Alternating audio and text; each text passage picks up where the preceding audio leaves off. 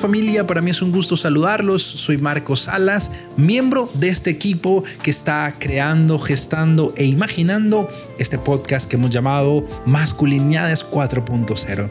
Este podcast está eh, dirigido, acompañado, imaginado y gestado también por Fernando Menino, que está en Perú, Alejandro Guedes, que también está en Perú, y Agustín Podesta, que está en Argentina. Yo Hoy te doy la bienvenida a este primer episodio donde vamos a hablar y dialogar en torno a cuatro puntos. Primero, vamos a hablar sobre la exposición, mostrarse frágil frente a los demás. Segundo, vamos a hablar sobre el tema, el problema, la tensión que vivimos muchos hombres a la hora de necesitar ayuda de los demás.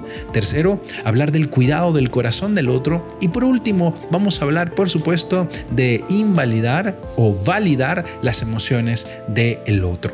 Así que eres bienvenido, trae tu bebida favorita, trae preguntas y disfruta también con nosotros esta conversa de cuatro amigos, de cuatro panas, para hablar de las nuevas masculinidades, para hablar de la masculinidad desde la propuesta también de Jesús y por supuesto para pasarla sabroso mientras contrastamos nuestras ideas con las ideas de los demás.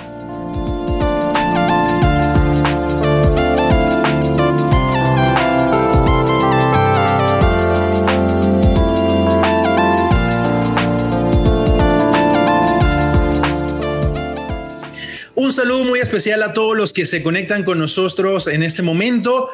Em, vamos a empezar un proceso y un espacio bien chévere y queremos darle la bienvenida a ustedes a este primer encuentro.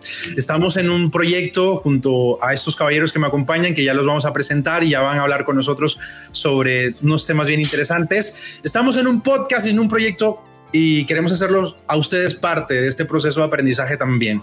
Nos encontramos en el primer episodio de este podcast que hemos llamado Masculinidades 4.0. Vamos a dialogar sobre el tema de las masculinidades también desde una mirada de fe, desde una mirada cristiana, así que tú eres bienvenido a esta casa y a este espacio para compartir con nosotros. Así que, sin más preámbulos, queremos darle la bienvenida. Vamos a ir saludándolos uno por uno. Fernando Merino, hermano, bienvenido a este espacio. Salúdanos. ¿Desde dónde te conectas? ¿Quién eres? Gracias por estar en Masculinidades 4.0.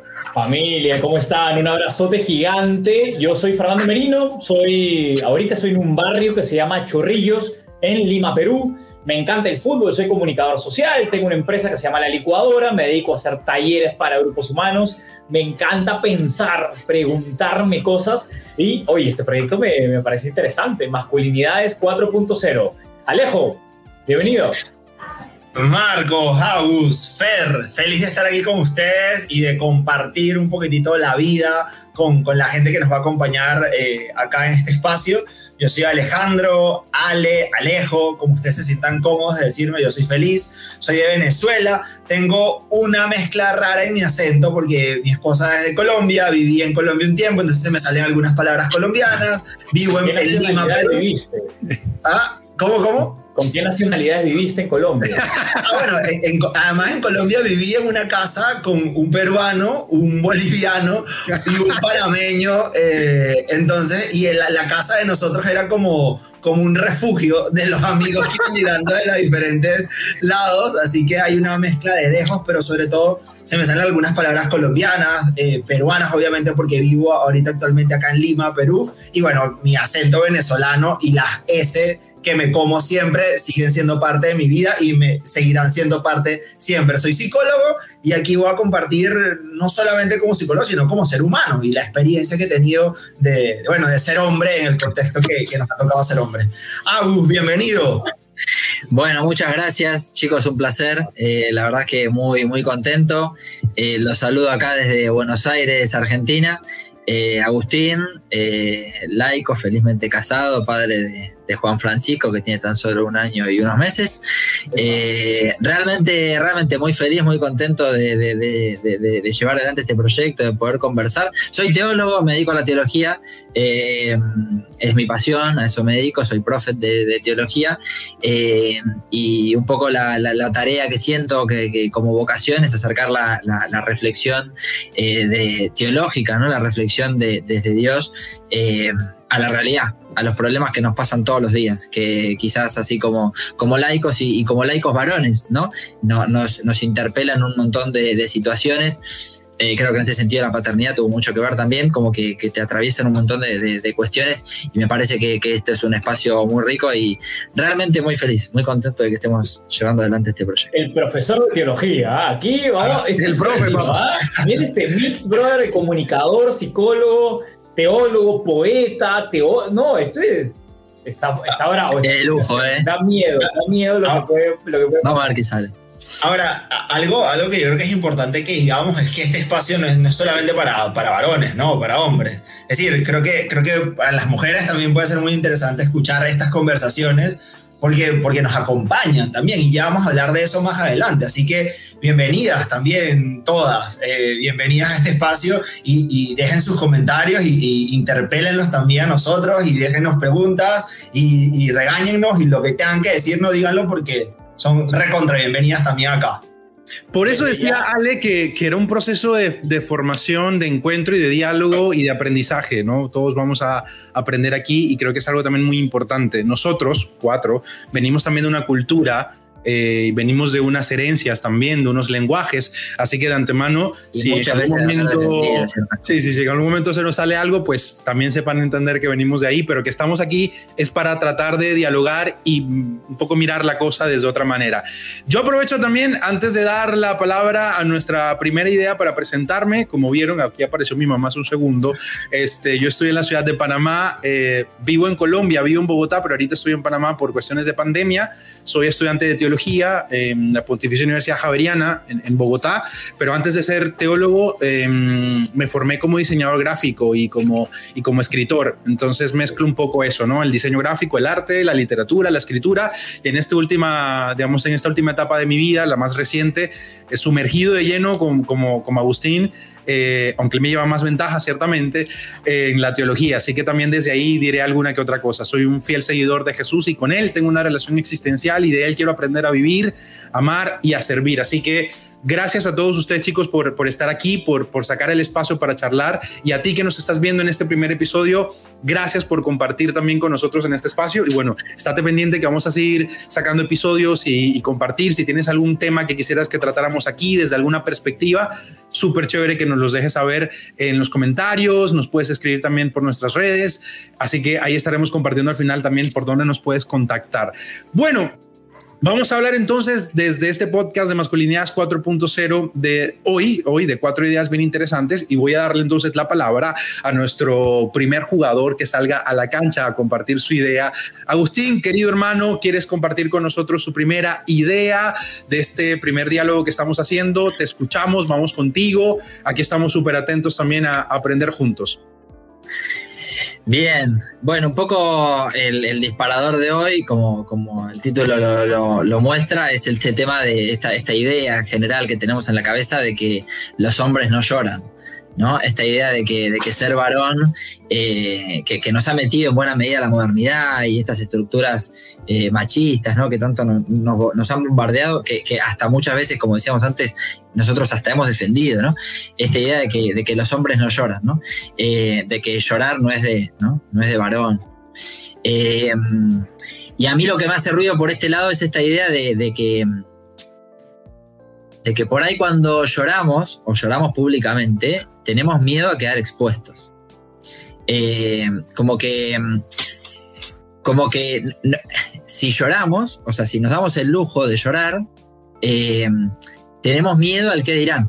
O sea, en el fondo lo que estamos, lo que estamos es como, como prohibiendo mostrar nuestra fragilidad algo que, me parece que hoy es como muy importante, ¿no? Que, urgente tenemos que, deconstruir, que repensar, que la palabra que le quieran poner, ¿no? Pero me parece que es urgente que, como varones nos demos esta, esta posibilidad de mostrarnos frágiles, ¿no? Como que muchas veces no lo hacemos. Digo, pensemos cada uno cuántas veces hemos llorado, eh, no digo en la intimidad, porque la intimidad es fácil, la intimidad, eh, ¿no? Abajo de la ducha llora cualquiera, digo. ¿Cómo, cómo, lloramos en público, ¿no? O sea, cómo nos mostramos frágiles en público, ¿no? ¿Cuántas veces hemos llorado eh, eh, con nuestros amigos, con, con, las personas que queremos? Y una cosa es llorar, eh, no sé, viendo una película, yo confieso, cada vez que miro Coco lloro, eh, no puedo, no puedo, o sea, la veo en la tele y cambio, porque ya sé que empiezo a escuchar Remember Me y, arranco a llorar, entonces la saco, pero digo, fuera, fuera de chiste, em, me da como esta sensación, ¿no? Y digo, digo, pará, si, si, si, si quiero seguir a Jesús, ¿no? Y estoy convencido que la cosa va por acá. Jesús lloró, o sea, Jesús llora públicamente, llora por la muerte de su amigo, llora frente a la Jerusalén que no lo escucha, o sea, eh, Jesús no tiene ningún problema en llorar públicamente. Eh, y otra imagen que me hace mucho ruido de Jesús, también en este sentido, en exponer la fragilidad, es la cruz. Tanto nos la pasamos hablando de la cruz, la llevamos colgada y cuánta cosa, y en la cruz Jesús está totalmente expuesto, o sea, es un varón que ha sido crucificado que las imágenes más lindas que tenemos en la cabeza está tapado en sus partes íntimas, pero en la realidad no lo estuvo tampoco, estuvo completamente desnudo, expuesto totalmente, ¿no? Totalmente frágil. Y digo, pará, si, si, si Jesús lo, lo, pudo hacer, ¿por qué yo no? O sea, ¿qué, ¿qué me impide? ¿Dónde está la cosa que dice, ah, no debería? Y para contar una anécdota breve y con esto cierro, ¿no? Uno de los momentos donde me acuerdo eh, porque he llorado públicamente varias veces, pero dos momentos me han quedado muy en la cabeza que tienen que ver con lo mismo. Eh, bueno, les comentaba antes que soy papá de, Juan Francisco, nos costó mucho el, proceso como para, para, quedar embarazados, nos costó mucho, fue, fue, eh, fue difícil. y me acuerdo de, en ese contexto haber llorado dos veces públicamente, llorado tampoco, quiero decir llorar desconsolado, bueno, una sí frente al Santísimo, en un retiro de varones justamente, eh, por este tema. Y otra, eh, que fue por ahí la que más tengo así como, como recuerdo, es hablando con mis amigos, ¿no? con el grupo de amigos, de, estábamos terminando de comer un asado y, decir lo que me estaba pasando, ¿no?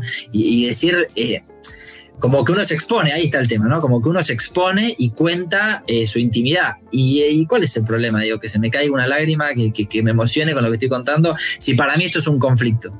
Y, lo quiero exponer y lo quiero hablar porque, porque quiero sanar esto que hoy me está doliendo, ¿no? O sea, no sé, no, no solo no lo veo mal, sino que además al contrario, digo, lo veo como, como, como sanador, lo veo como motivador, lo veo como decir, eh, y si alguien me dice, no sé, los hombres no lloran, bueno, problema tuyo, que querés ganas, tenés ganas de encerrarte en tu propia locura, pero pero me parece que no, que al contrario, que la cosa no va por ahí, que, si Jesús lo hizo, ya está, para mí se terminó la conversación. ¿no? Si Jesús lloró, si Jesús se expuso como se expuso, bueno, no sé, yo siento que, que, ahí la cosa tiene que cambiar, ¿no? que esta idea de que no lloramos tenemos que, empezar a, a cambiar.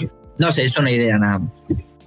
Ahora, yo creo que, o sea, no, no solamente se trata del acto de llorar en sí, ¿no? Porque, porque bueno, puede ser que no tengas ganas de llorar y, puede ser que tú hayas contado esto y, no llores, pero es el hecho solo de exponerte. Es decir, solo de, demostrarte eh, débil, solo de, demostrar que, que, tal vez no la tienes tan clara, que no eres tan fuerte como todos esperaban, que, que no has podido cumplir las expectativas del otro que tenía de ti. Nada más decir eso es complejo. Es decir, creo que eso los hombres no lloran, para algunos dirán, brother, es demasiado anticuado y ahorita todos lloramos, fresco, no sé qué. Sí, tal vez, pero es un tema de no, solamente el hecho de llorar, eh, que, que, sí, pero no es solamente el hecho de llorar, sino es el hecho de, exponerte, de mostrarte, como decía Agustín Frágil, por ahí ya hay barreras, barreras ¿no? Incluso en, las, en las conversaciones normales de un asado, de, de, de una reunión, no es tan común que uno se muestre así como de buenas a primera, miren,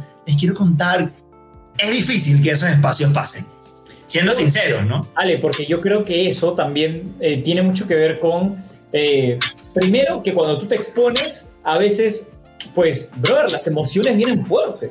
O sea, cuando empiezas a compartir lo que tienes dentro con tus amigos, tú, tú a veces no controlas lo que puede pasar. Puede que te pongas a llorar, puede que te pongas a lagrimear. Y eso en nuestras sociedades machistas, no sé si les pasaba a ustedes en sus países, pero en mi colegio era una estructura pues demasiado machista, heteronormativa, que un hombre llore era una oportunidad para gritarle maricón. ¿Sí? Es decir, lo relacionábamos incluso con, eh, con la homosexualidad. Entonces, una persona tenía miedo de llorar, yo recuerdo, o sea, a ver, yo a veces, que me van, o sea, si yo tenía ganas de llorar, yo me tenía que aguantar, porque si no, toda la promo iba a venir y, maricón, maricón, maricón, no llores, maricón, no llores, maricón. Y eso entonces, claro, hoy pensando a mis 31 años es, primero, eh, primero, toda la homofobia que hay ahí detrás, ¿verdad? O sea, primero, toda la homofobia que, que hay detrás. Segundo es eh, cómo automáticamente naturalizamos el comportamiento de llorar como algo no perteneciente a lo masculino. Eso no es de hombres, eso no es de hombres, los hombres no lloran. Y, claro, también lo recuerdo en, la clase de en, fútbol, Ale, tú, tú crees pelotero, si te dolía algo y te... Aparte, los hombres no lloran, ¿no? Me parece que en ese sentido, eh, como que esto que, que, que, decía Ale, que esto de que, de, que no tiene nada malo sentirse necesitado, es decir, necesito ayuda, o sea, eh, estoy exponiendo algo que, que quiero, nada, no sé. Yo, yo lo que iba a decir era que a propósito de la idea de, de Fer, em, no, no, sé cuál es su experiencia, pero la mía con el tema de llorar tiene más que ver con la incapacidad de exponerme frente a mis amigos, ¿sí? Frente a mi, frente a mi mejor amiga, no hay lío normal, o sea, sí, pues, mi mejor amiga, no pasa nada, o frente a mi pareja, bueno, mira, no, no, no pasa nada, pero, eh, coño, frente a mi mejor amigo, yo lo he hecho, pero él me ha confesado a mí, Rommel me ha confesado a mí, bro, es que a mí me cuesta este, llorar por las vainas que me pasan en la casa o que me pasa con mi relación de pareja frente a ti, porque no, no me sale, o sea, no me sale, es como un, es como un miedo a, no, no solo, no, no, no solo es mostrarse frágil, sino que creo que tiene una vinculación también con no puedo mostrarme frágil frente a otro hombre, ¿no? Como también me pasaba a mí mucho tiempo frente a mi papá, o sea, como que, si a mí había algo que mi papá me decía que me dolía, que me hacía sentir mal, yo me iba para el cuarto y me encerraba a llorar solo. ¿Por qué? Porque llorar frente a él era un signo de, de, de debilidad, ¿sí? En cambio, llorar frente a mi mamá era una cosa como que un poco más digerible, ¿no? Entonces yo creo que ahí también hay un problema en, en el, yo creo que eso daría para otro episodio de el afecto entre los, entre los hombres, o sea, cómo, cómo nos demostramos afecto entre nosotros, o sea, el abrazarte, por ejemplo, o el, decirte, hey, te, cabrón, te amo, hey, eh, eres lo mejor que me ha pasado en la vida. Yo con mi mejor amigo soy así. Y, y en algún momento mi mamá me ha escuchado, me ha dicho, uy, ah, no sé qué, ah, tu novio, no sé qué. Y yo, sí, es mi novio, ¿qué vamos a hacer? O sea, como que jodiendo con eso, pero, pero hay, una, hay toda una estructura de, no es que entre los hombres no se puede mostrar afecto, ¿sabes? Yo agarrar a mi papá y darle un beso en el cachete y decirle, papi, te amo, era una cosa que a él le costó mucho tiempo, ¿no? Ya luego con los años se fue adaptando a mi manera de dar afecto, pero creo que eso nos da pie a otro tema que podríamos conversar en otro, en otro episodio, pero bueno, está planteada la idea. Creo que este, en este primer episodio está planteada la idea de qué hacemos con la afectividad, qué hacemos con la fragilidad nosotros como hombres y, a la hora de expresarla, ¿no? Sea con, con, con cualquier persona que tengamos al frente. A propósito de lo que dice Agustín, le hacemos una segunda idea, y una, una idea que, que, a mí me parece también importante y, y, que se enlaza muchísimo, y es el tema de no lloro, ¿no? No lloro frente, frente a los otros, porque detrás también eh, está esta idea de yo soy autosuficiente. O sea, si lloro, no solamente me tengo que reconocer frágil, sino que además tengo que reconocerme como, ¿sabes? Como alguien que necesita ayuda. Y yo creo que eso es súper difícil y, por lo menos en mi caso, que vengo una estructura donde yo tengo que ser eh, autosuficiente, eh, yo solo dependo de mí, yo económicamente me tengo que hablar por mí mismo, o sea, yo fui criado con esa realidad de tú estás en el mundo y tú te tienes que defender solo. Coño, les voy a poner un ejemplo, pedí plata, por ejemplo. No tengo plata para el pasaje para ir para la universidad. Eso a mí me causa una crisis existencial. Es la cosa más sencilla, decirle a Ale, hey Ale, ¿me puedes prestar 5 mil pesos que no tengo para el Metrobús? Que no tengo para el Transmilenio. Eh, Ale, hoy me tengo que quedar en la U, necesito 10 mil pesos para almorzar. Pedí plata. Es sentirme no, marica, porque no tienes plata, o sea, tú, sí, como que eh, hay ahí una realidad también de no solo es mostrarme frágil, sino además mostrarme necesitado del otro, sea quien sea el otro, eh, sea, sea mi mamá, sea mi hermana, sea mi mejor amigo, sea mi pareja, sea quien sea, sentirme necesitado de otro o hacerle saber al otro que lo necesito, por lo menos a mí en temas, en temas económicos se me arma un lío.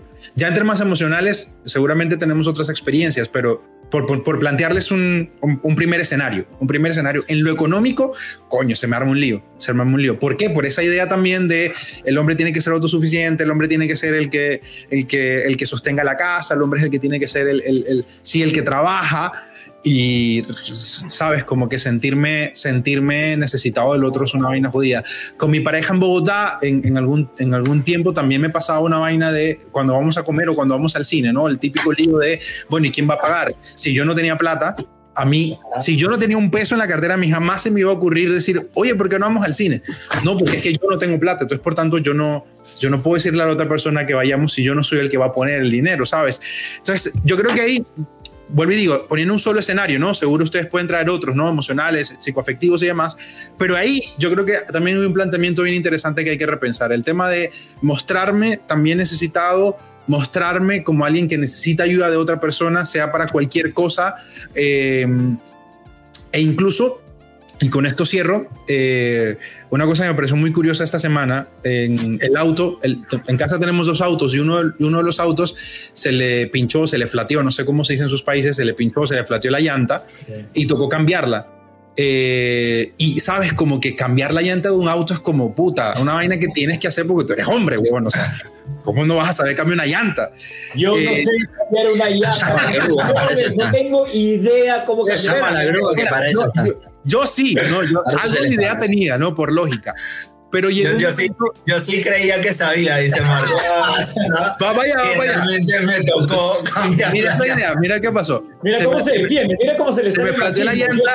escucha, escucha, escucha, Ahora porque vamos a algún lado espiritual. ¿para? Se me flateó la llanta una, un día y al día siguiente me flateó la otra. Y en las dos ocasiones me vi necesitado de pedirle ayuda al, al vecino, que es un señor ya abuelo y demás decirle, señor Quique, este, no me está saliendo esta tuerca y no sé por qué. O sea, y le estoy dando como se supone, saqué las otras, pero esta no.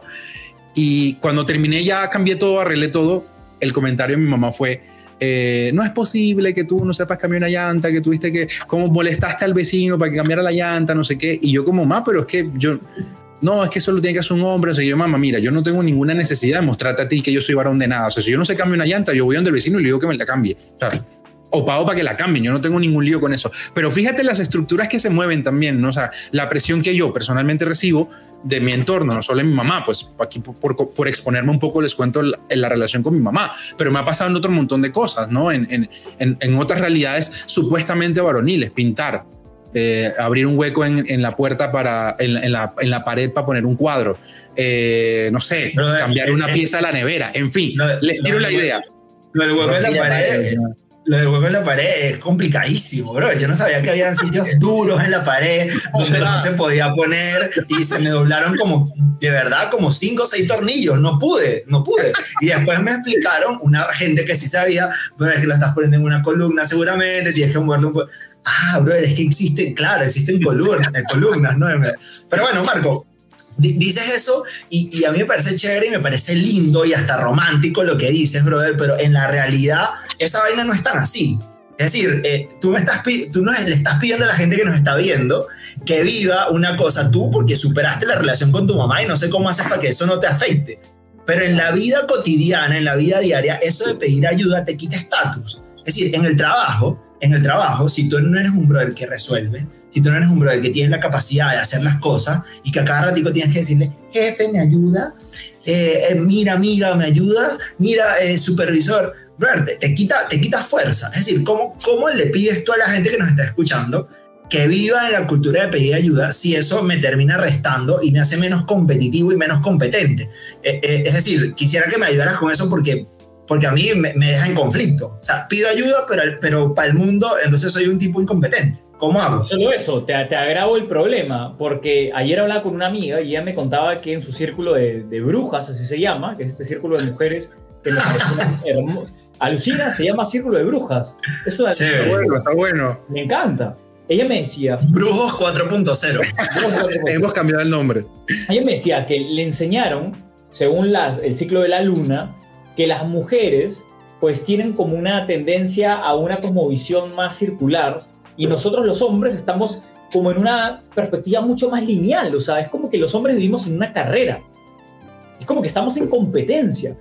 Y el tema, por ejemplo, o sea, Me encanta que este programa sea sin tapujos, brother. El tamaño del pene. O sea, desde niños estamos en una carrera preguntándonos si es que nuestro pene es más grande o menos grande que el de nuestros amigos, o es lo normal. es una crisis brutal. O sea, ¿quién no ha escrito en Google tamaño normal de pene? No le creo a nadie. A nadie. Yo lo fui a hablar, de adolescente con nadie. Entonces, estamos como en una crisis, como en un, sí, claro, y es una perspectiva de carrera, carrera, carrera, carrera, carrera. Y en esa carrera, Marcos, si pides ayuda, eres débil. Claro. Si pides ayuda, eres débil. Y perdóname, Fer, con esta idea también que, comentaba Marco, del tema del, del macho proveedor, ¿no? O sea, esta idea animal de que, el, de, que el, de que el macho alfa es el que va y provee el, alimento, que está bien, en el círculo digo, de, los animales puede funcionar, pero los seres humanos necesitamos mucho de esa idea, ¿no? Eh, y como todavía esas lecturas de alguna forma persisten en esta idea, ¿no? De que, bueno, el varón es el que tiene que salir a, trabajar, a traer el, el, sustento, o en este caso es el que tiene que pagar la salida, porque si cuando en realidad puede ser totalmente distinto y en este sentido, digo, las mujeres, digo, tienen eh, el, campo laboral con las inequidades y las injusticias que todavía hay, pero no sé, yo me pongo como ejemplo para no, no hablar de otro. Acá mi señora trabaja mejor que yo, gana mejor que yo y yo no tengo ningún problema. Eh, y ahora que va a haber cierre acá de vuelta en Capital, en Buenos Aires, por el tema del, del, coso, y yo me tengo que quedar en casa, genial, yo soy el tipo más feliz del mundo siendo amo de casa, no tengo drama. Eh, y no tengo drama de no ser ese el macho proveedor, este tipo de cuestiones, me encanta, me parece buenísimo y, que nos podamos como justamente complementar, más que estar compitiendo, porque también pasa eso, la idea del macho proveedor también nos pone en competencia con las mujeres. Claro. O sea, la idea es tan macabra, tan enferma, que hasta nos pone en competencia con la mujer, porque no puedo yo ganar más que la mujer o que mi señora no puede ganar más que yo porque, entramos en una competencia. Estupidez. porque tú eres un man igual que Alejo, o sea, me suena muy romántico lo que dices. Pero en el día a día, o sea, yo para mí no me parece tan normal que alguien con unas cervezas diga, oye, mi mujer gana más que yo, salud. No, es una vaina de estatus que, que te pega. O sea, al menos yo pienso en, mi país y no es tan normal que en un bar diga, sí, mi, esposa gana más que yo y estés tranquilo.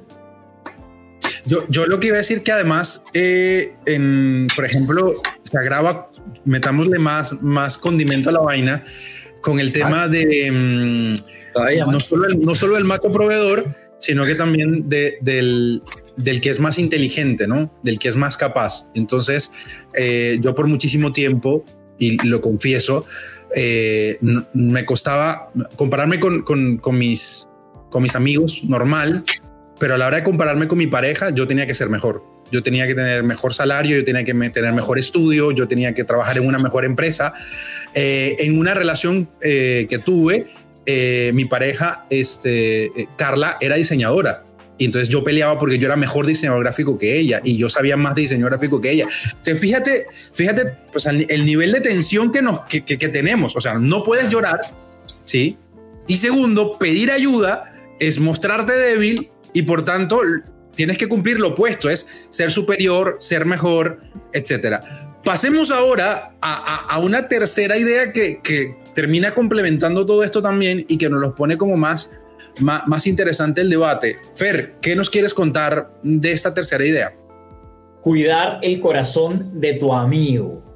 Oye, a, veces, a veces pensamos que em, hay que cuidar el corazón de nuestras amigas, pero a veces, a veces nos cuesta mucho entender que mi mejor amigo, que mis amigos del trabajo, también tienen corazón también lloran, también se alegran, también se entristecen, también entran en ansiedad, también entran en una soledad muy fuerte, sobre todo en este tiempo de pandemia. Entonces, a veces yo creo que nos da mucho miedo acercarnos a nuestros amigos a preguntarle cómo está tu corazón. O sea, ¿cómo estás?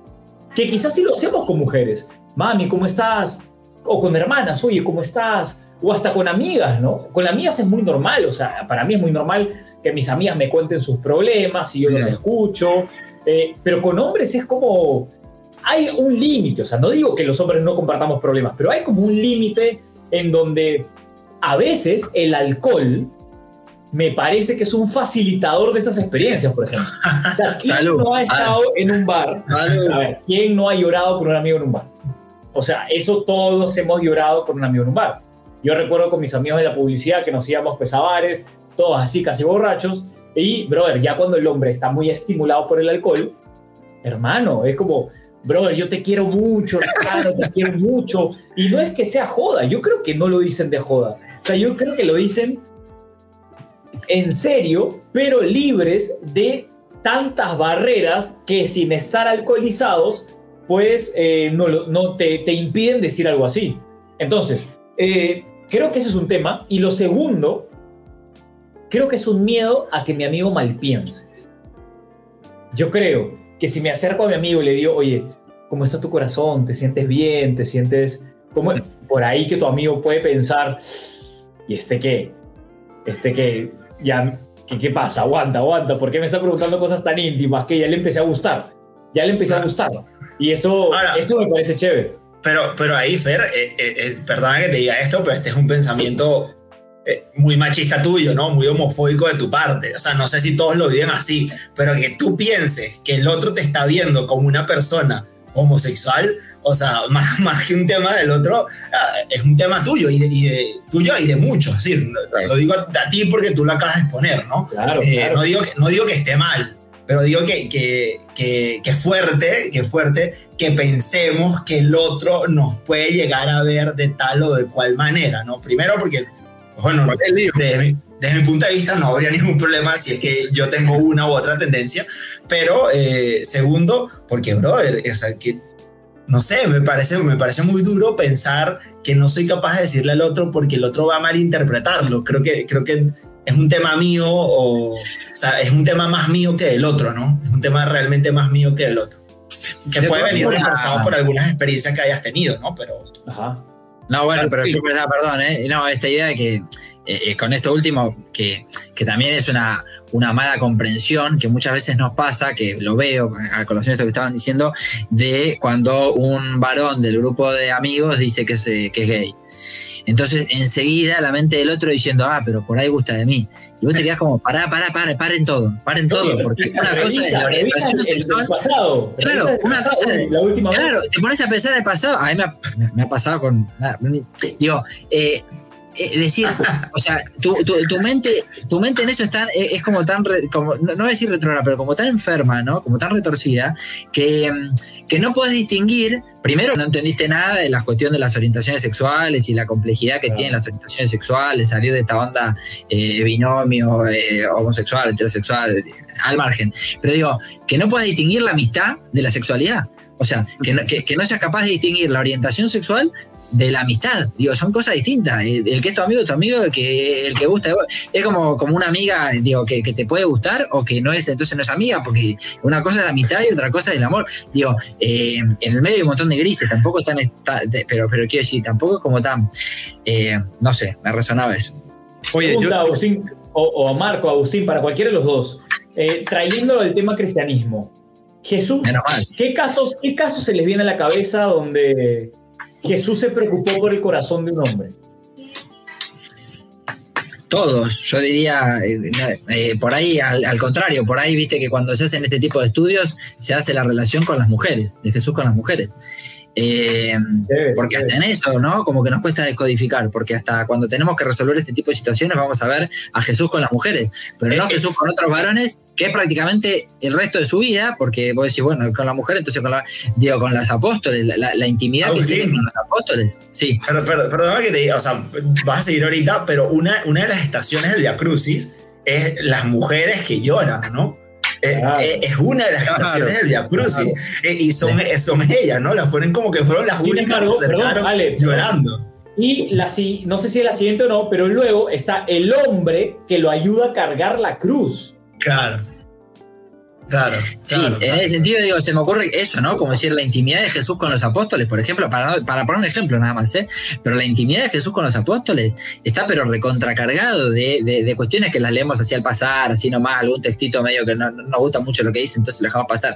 Pero si para lo dice el texto, así como dice que Dios nos amó, lo mismo que Dios fue crucificado, que Jesús fue crucificado, lo mismo dice sobre la relación de Jesús con, con los discípulos. Bueno, y ahí hay más de uno que sí, que se rasga la vestidura.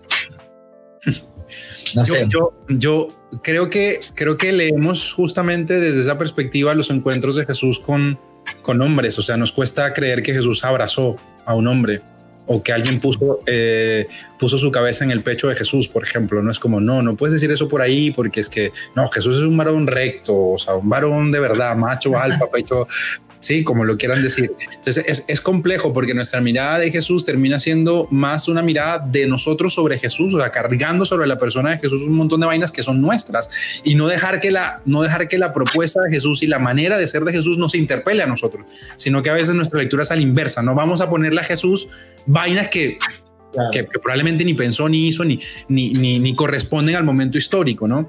Yo lo que iba a decir era que eh, aprovechando este diálogo y aprovechando eh, a ti que nos estás acompañando en este ratico de conversa, yo creo que de alguna manera la idea de Fer eh, ojalá se pueda convertir en respuesta y ojalá se pueda convertir en al menos un primer paso para solucionar el tema. Si venimos de estos dos primeros puntos donde presentábamos la crisis de un hombre que llora y la crisis de un hombre que se muestra como necesitado del otro, que no se muestra fuerte, coño, ojalá empecemos nosotros, o sea, ojalá la próxima vez que yo llame a Fer y le pregunte, Fer, ¿cómo estás de verdad? ¿Cómo está tu corazón?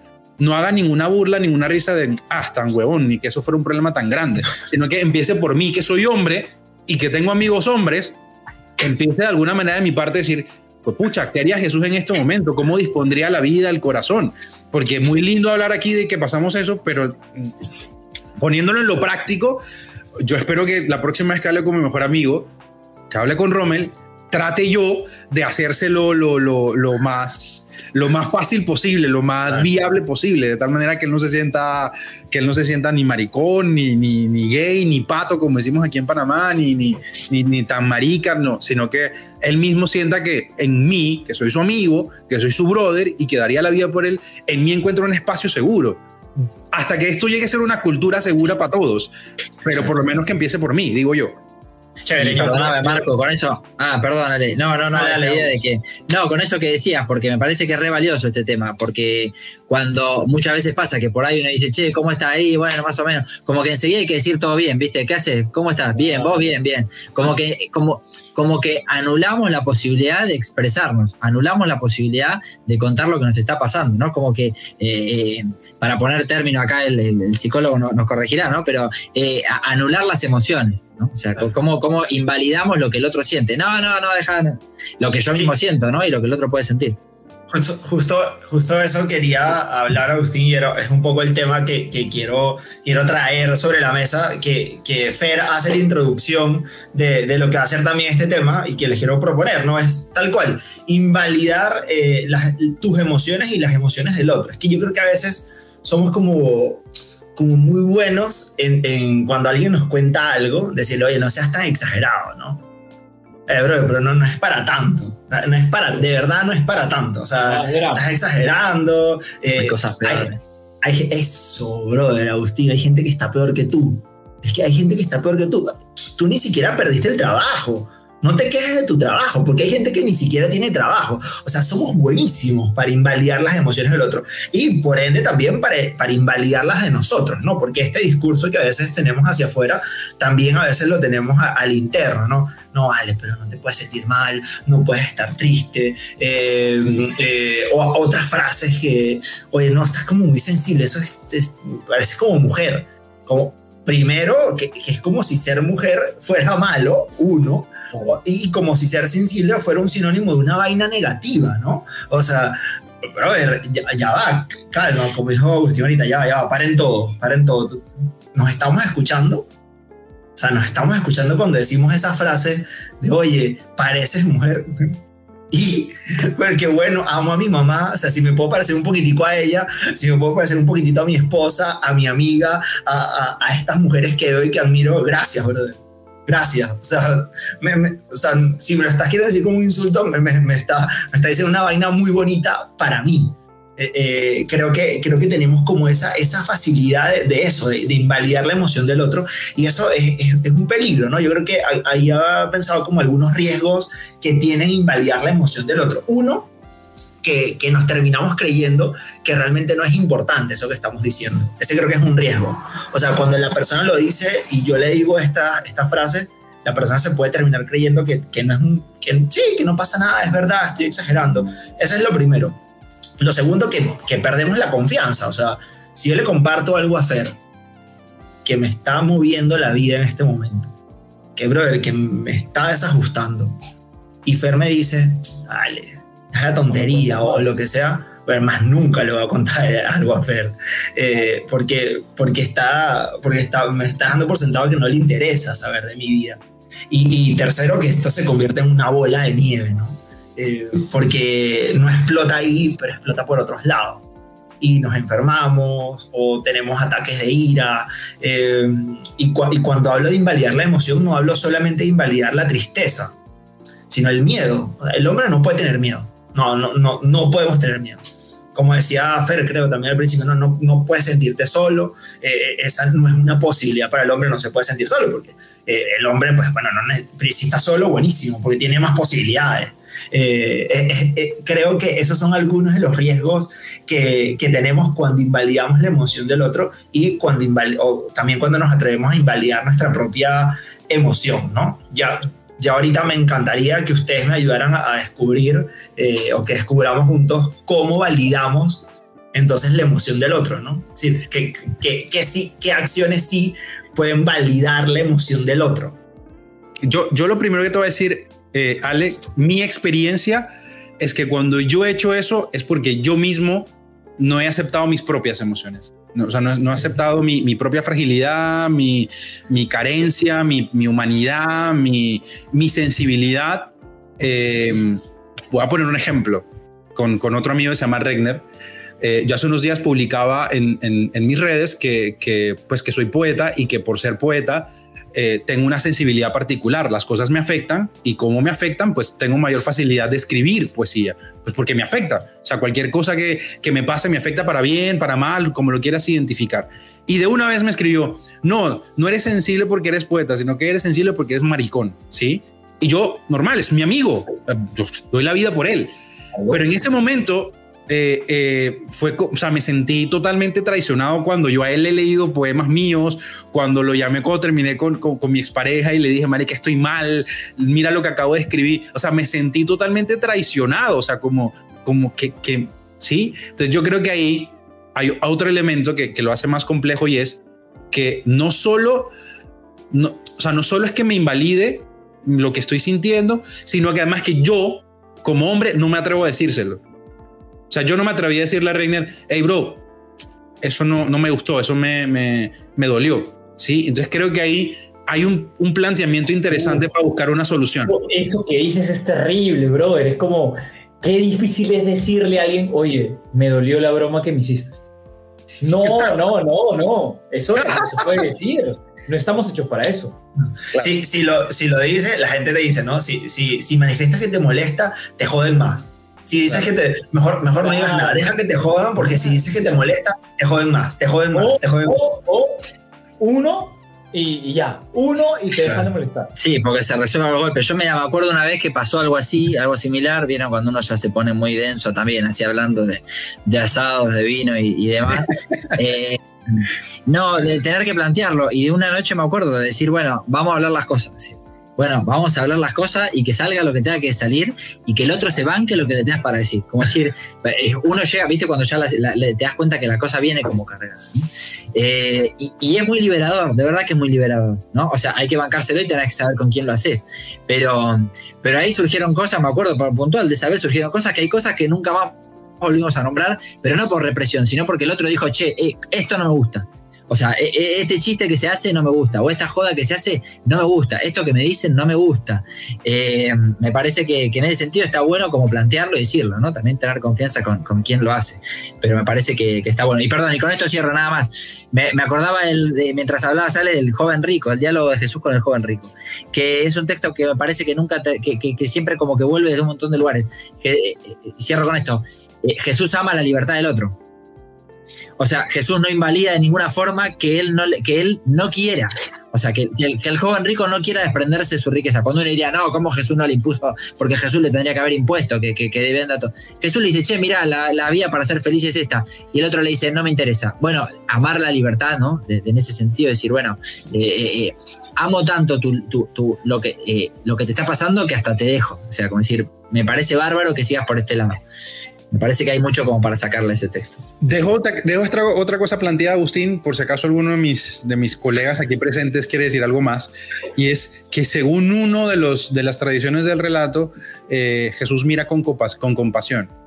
Y esa vaina a mí, ahora pensándolo desde esta perspectiva, digo, qué jodido es que yo, o sea, que yo tenga compasión por, por, por, por un varón, por un hermano, por un amigo. O sea, como que lo, lo, lo natural en mí, la disposición y el aprendizaje que yo tengo, eh, todo el refuerzo positivo que me hicieron desde mi infancia es, no, huevón, tú tienes que mirarlo con rudeza, con, con, sí, o sea, si la cagó, tienes que decirle, eres un, eres un estúpido, eso te pasa por ser un pendejo y no es, ya, huevón, está bien, todos nos, no, nos equivocamos, no pasa nada, bro, todo, todo tranquilo, ya, puñito y vamos para adelante, ¿no? O sea, como que no, si te equivocaste y eres mi amigo, te mando a la mierda, ¿sí? Y eso, para ponerlo en estos términos, a mí personalmente me pasó mucho con, con un amigo en común que tenemos que es Ronald, o sea, yo nunca tuve compasión con él, o sea, no fue como, bro, o sea, como que todo bien, sino que cuando la cagaba, iba con todo, o sea, pero Jesús, por otro lado, mira con compasión, eso es otra vaina chévere que dos ahí planteada.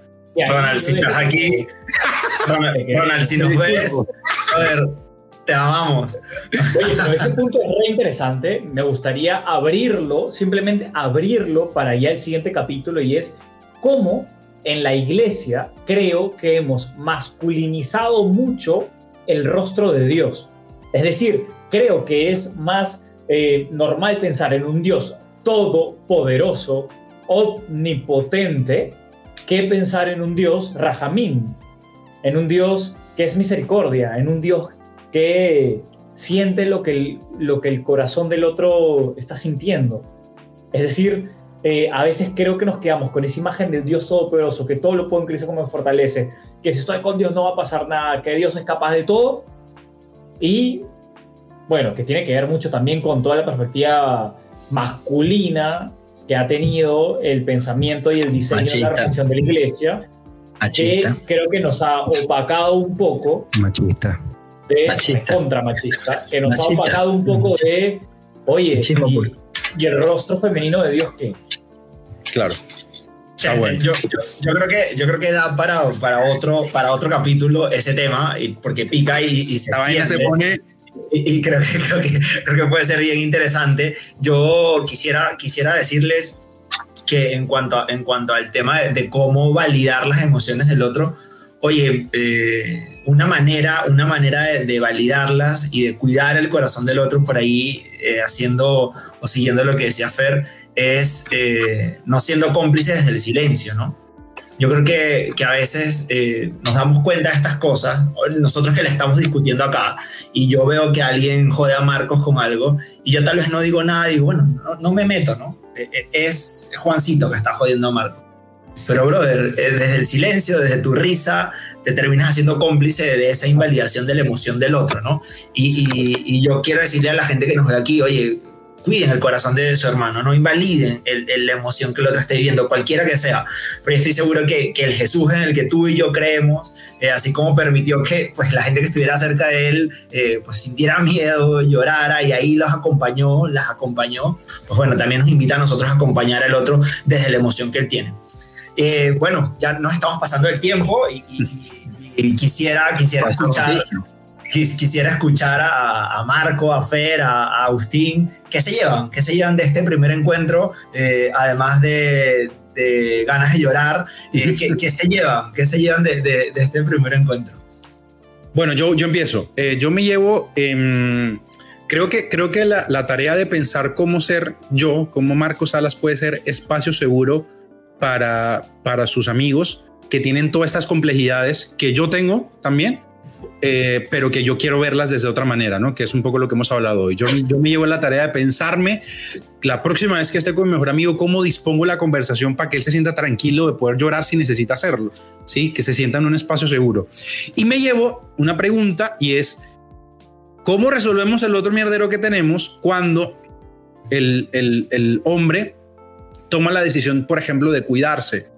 ¿Sí? En mi caso particular, por ejemplo, que empecé tratamiento eh, dermatológico y que eso no lo puedo decir abiertamente en cualquier lugar porque, una vez más, eso lo identifican con, un maricón, ¿no? Alguien que se, que se atiende el cabello o que se atiende la cara o que va a tal o cual cosa de belleza por tal o cual razón. Entonces me llevo esa pregunta para pensarla también. Eh, le doy el pase de gol a Agustín. Agustín, ¿qué te llevas tu bro? Eh, mm, eh, pensé, mira, en, en, toda la reflexión que fue saliendo y demás, me, quedó esta idea de, sacarnos las máscaras, ¿no? Esta idea de, sacarnos la, máscara que tenemos todo el tiempo, que, la cultura nos impone que tenemos que tener determinado comportamiento, determinada actitud, hacer las cosas, decir las cosas de determinada manera por el hecho de ser varones. Digo, pará, eh, si no es auténtico, eh, si no es liberador, no es de Dios. Eh, esta idea de que, de que, la verdad nos hará libre, o sea, Jesús nos hace libre. Entonces digo, lo demás es paparruchada inventada, o por la cultura, o por los estereotipos, o lamentablemente, como decía Fer también, por la iglesia. Muchas veces dentro de la iglesia, dentro de nuestros discursos pastorales, yo lo he hecho, digo, esto que decíamos antes, muchas veces hasta, no sé, a mí me pasó, por lo menos hablo en primera persona, de, estar defendiendo cosas que hoy me arrepiento totalmente de haber dicho, pero barbaridades que hoy digo, ¿cómo puede ser que, que defendía sistemáticamente determinada cuestión? Y digo eso, ¿no? Llevarme idea, tratar de ser más auténtico, ¿no? Eh, tratar de, generar espacios, como decías Marco, de generar espacios entre, entre las amistades, entre los demás, de ser más auténtico y decir, bueno, eh, eh, este es quien soy y, también quiero que los demás se muestren como quienes son, ¿no? Sin tanta careta, sin, tanta, sin tanto disfraz. Eso. Fer. Bueno, Aus, yo creo que em, si queremos cambiar esta realidad, o sea, si queremos cambiar este sistema, nos tiene que costar. Es decir, no lo, podemos cambiar desde nuestro Instagram tranquilo sin que nos pase nada. No, hay que salir del closet. Literalmente, nosotros también tenemos que salir del closet. También, también tenemos que salir y exponernos más. Salir y contarle a un amigo cómo nos sentimos. Salir y hacer preguntas a amigos sabiendo que nos estamos exponiendo que probablemente recibamos una burla que luego nos pueda doler. Es decir, si realmente queremos hacer algo por este digamos, por este sistema que creo que hace mucho daño a, a nosotros los hombres, porque creo que hace mucho daño por toda la prisión que nos pone alrededor para poder ser plenamente felices. Oye, tenemos que salir del closet, tenemos que salir y eso a veces cuesta, y eso a veces duele, y eso a veces puede hacer que recibamos cosas que no nos gustan, pero bueno, hermano, es la vida, es la época de la historia que nos toca vivir. ¿De qué lado quieres estar y qué postura quieres tener? Chévere, gracias Marco, gracias Agustín, gracias Fer por, por esas conclusiones. Yo me llevo o me voy cargado de, también de paciencia. Es decir, yo creo que esa es una palabra clave en medio de todo esto, de tenerme paciencia a mí, porque esta deconstrucción mía no es de un momento para otro. Es decir, hay, hay gente que nos va a ver y le va a incomodar esto está bien si te incomoda, porque eh, eso significa que te estás deconstruyendo, pero tienes que tener, ser paciente contigo y paciencia con el otro también, porque si ya yo asumí esta manera o esta, o esta forma de ver y entender mi vida, mi masculinidad, pues bueno, no, no puedo pretender que el otro de la chama ya le diga, brother, mira, ahora se vive así. No, pues porque viene de 20, 30, 40 años de una concepción muy machista de, de, su espiritualidad, de, de, su manera de ser, de su manera de relacionarse, que lleva tiempo. Entonces yo me llevo paciencia, muchas ganas, pero paciencia.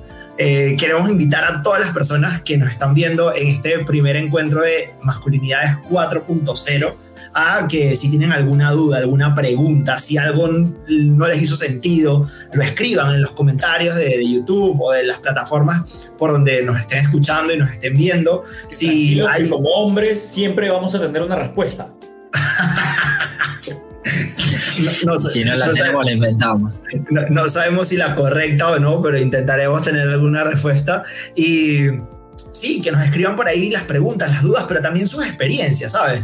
Es decir, tu experiencia como hombre, como, como varón dentro, de, dentro del espacio donde has estado, o tu experiencia como mujer relacionándote con otros varones que tú dices, oye, no puedo, no puedo creer que este brother piense así o, me haga oh, una porquería en la cabeza. Regálenosla, regálenos porque, porque nos hace crecer. Es decir, nosotros estamos aquí como expertos en el tema. Creo que también estamos las discusiones previas a esto que acaba de pasar también eran momentos de, de, construir nosotros. Así que un abrazo gigante para todos, un placer haber compartido con ustedes esto que es nuestra vida desde Panamá, desde Perú, desde Buenos Aires, desde Argentina. Les enviamos un abrazo gigante y nada, a seguir reinventándonos y a seguir redescubriendo nuestra masculinidad y a seguir redescubriendo nuestra manera de, de vivir nuestra fe. Un abrazo gigante, Fer, Familia. August, Marco.